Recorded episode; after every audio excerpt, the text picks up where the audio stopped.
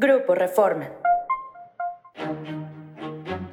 Esto es Agenda Reforma, hoy es lunes 17 de julio.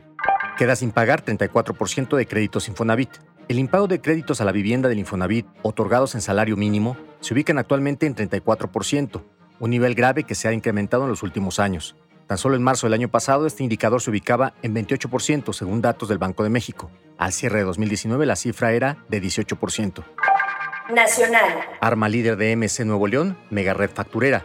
Glenn Villarreal, secretario general de Movimiento Ciudadano en Nuevo León y extitular de Comunicación del Estado, ha tenido por medio de una empresa que creó en 2017 operaciones por más de 25 millones de pesos, ya sea como cliente o como proveedor, con 17 compañías consideradas factureras. Todas las empresas están relacionadas entre sí y ligadas con casi un centenar de compañías fantasmas.